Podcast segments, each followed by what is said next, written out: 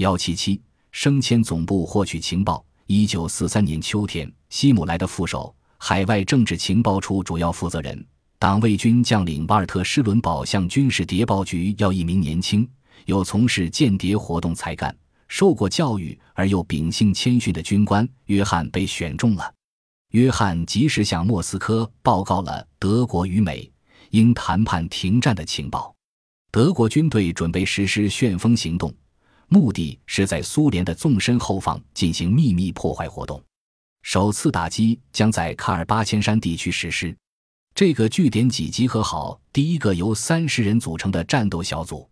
阿贝尔送出情报后，苏军派人冒充行动指挥官，里应外合歼灭了这一行动小组。盖世太保头目谋勒由于预料到德国将战败。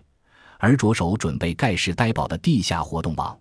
这个活动网身一千名特务组成，必要时秘密地把他们派往世界各国。盖世太保把规定要予以释放，以便战后以他们的真名出现的那些犹太人和关在集中营里的其他犯人，先是送往其他集中营，然后秘密地把他们杀害。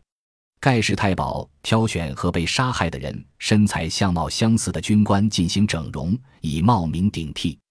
阿贝尔从一个盖世太保的军官那里得到了一份完整的名单和相册，将相册原件交给了同盖世太保争斗的党卫军，将缩微胶卷送到了莫斯科。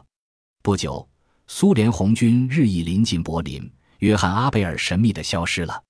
他在第三帝国充当苏联主要情报人员这一年多激动，人心的使命结束了。